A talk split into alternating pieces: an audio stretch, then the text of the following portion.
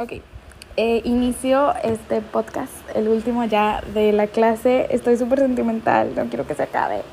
Pero bueno, eh, primero hablo un poquito eh, de Bandersnatch, que fue la serie que mm, es original de Netflix. La verdad que la serie cuando la vi por primera vez, antes de que tú la pidieras, me causó mucho estrés porque tengo ansiedad. Entonces yo quería ver todos los posibles finales que habían y literal creo que estuve como unos dos días de que viéndola, viéndola y repitiendo todo para ver hasta dónde podía llegar el personaje hasta que me di cuenta que ya no había más finales y ahí se acabó.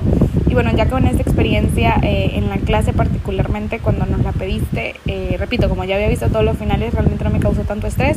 Fue algo de, ah, ok, tipo, ya me sé todo, entonces no pasa nada, voy a escoger así como yo quiera.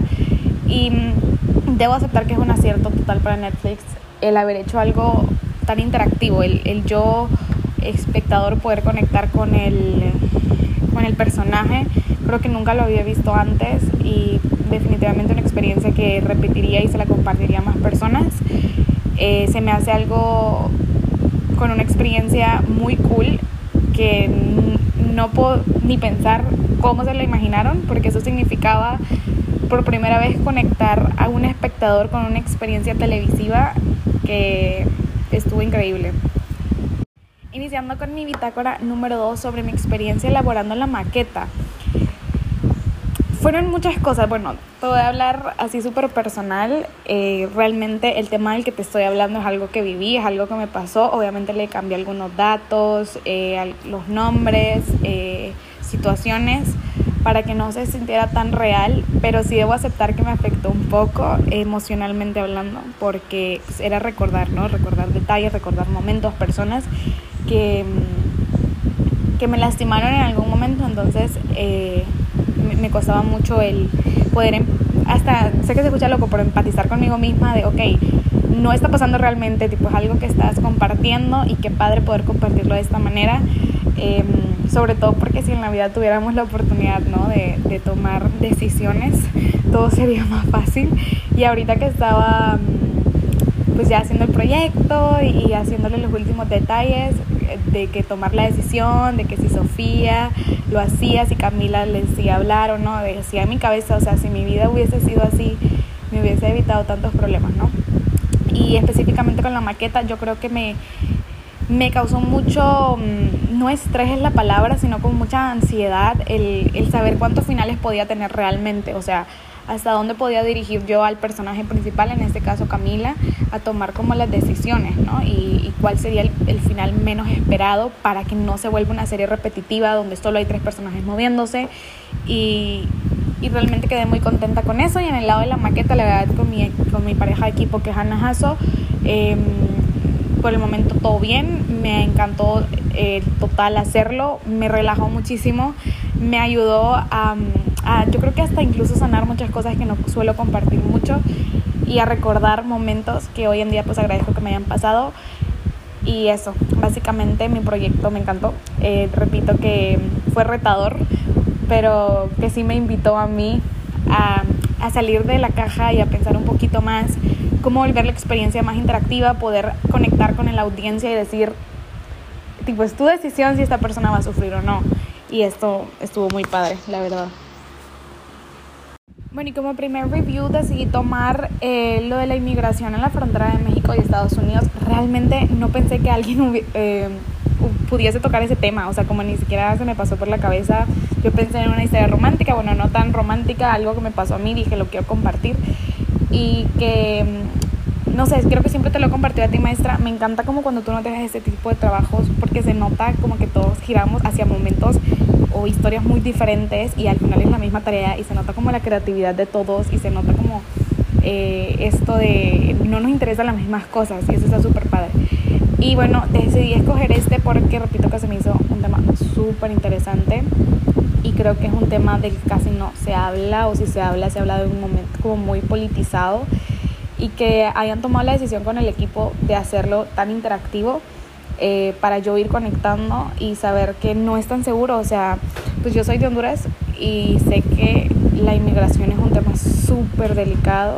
Muchas personas mueren en el camino si, vale, si realmente pues vale la pena ese tal sueño americano ¿no? que, que les venden Y creo que haberlo hecho de esta manera, incluso me puse a pensar qué cool sería tener tipo este tipo de plataformas con niños, específicamente lo conecté con Honduras, que pudieran tomar estas decisiones y realmente viendo cómo es un camino realmente, porque a veces lo romantizan mucho con el que vas a llegar al otro lado y vas a estar súper feliz y no te va a pasar nada en el camino, pero ¿y dónde queda el sufrimiento? ¿Dónde quedan las horas que tienes que caminar? ¿Dónde queda la bestia? ¿Dónde quedan las violaciones, los desaparecidos?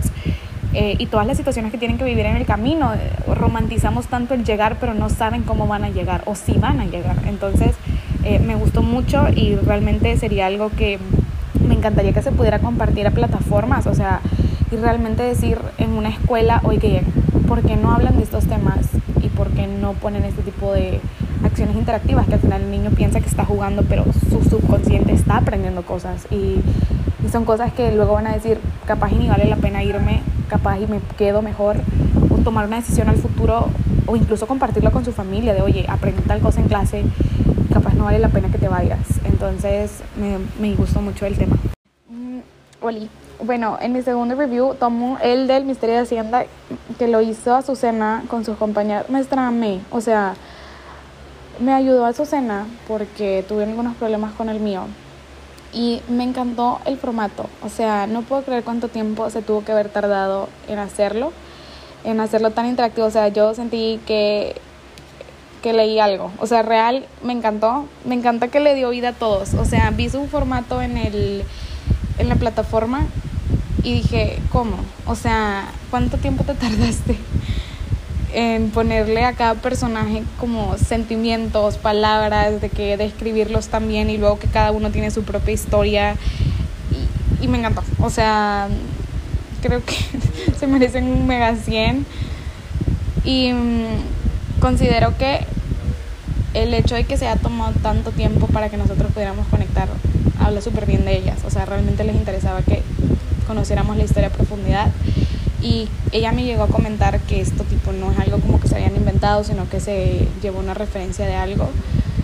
Y me gustó mucho, me gustó que no se haya quedado solo en el aire, sino que realmente viene basado en algo real y que nos haya permitido a nosotros leerlo y, tomarnos el tiempo de hacerlo. Eh, me gustó, Ok, mi última review, no sé cómo se titula este, pero yo lo amé, maestra. O sea, el que vas de que escogiendo puertas y así. No, o sea, ahorita lo estoy jugando todavía. me encantó, o sea, me encanta lo que hicieron. O sea, me siento literalmente en una, en una película. O sea, siento que nunca voy a acabar de jugar. Me encantó el formato, me encantó que se tomaron el tiempo de poner video, de poner foto eh, cuánto se tardaron en escribir. ¡Wow! Estoy obsesionada con este. Sobre todo creo que se tomaron muchísimo tiempo en diseñar. No solo se quedó como en una idea de que, ay, sí, puertitas. No, o sea, literalmente cada puertita es algo. Tiene música, tiene... ¡Wow! O sea, le estaba viendo con el mío y dije, no sé qué hice yo y qué hicieron ellas, pero está increíble.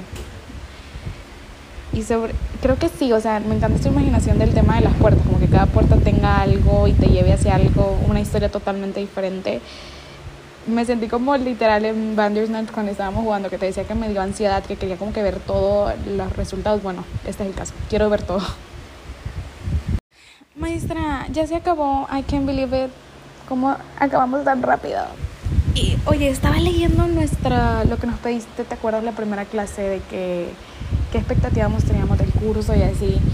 Y justo dije, no puedo creer que mis expectativas eran de que quiero aprender a escribir bien, quiero aprender de que estructurar bien los, mis pensamientos.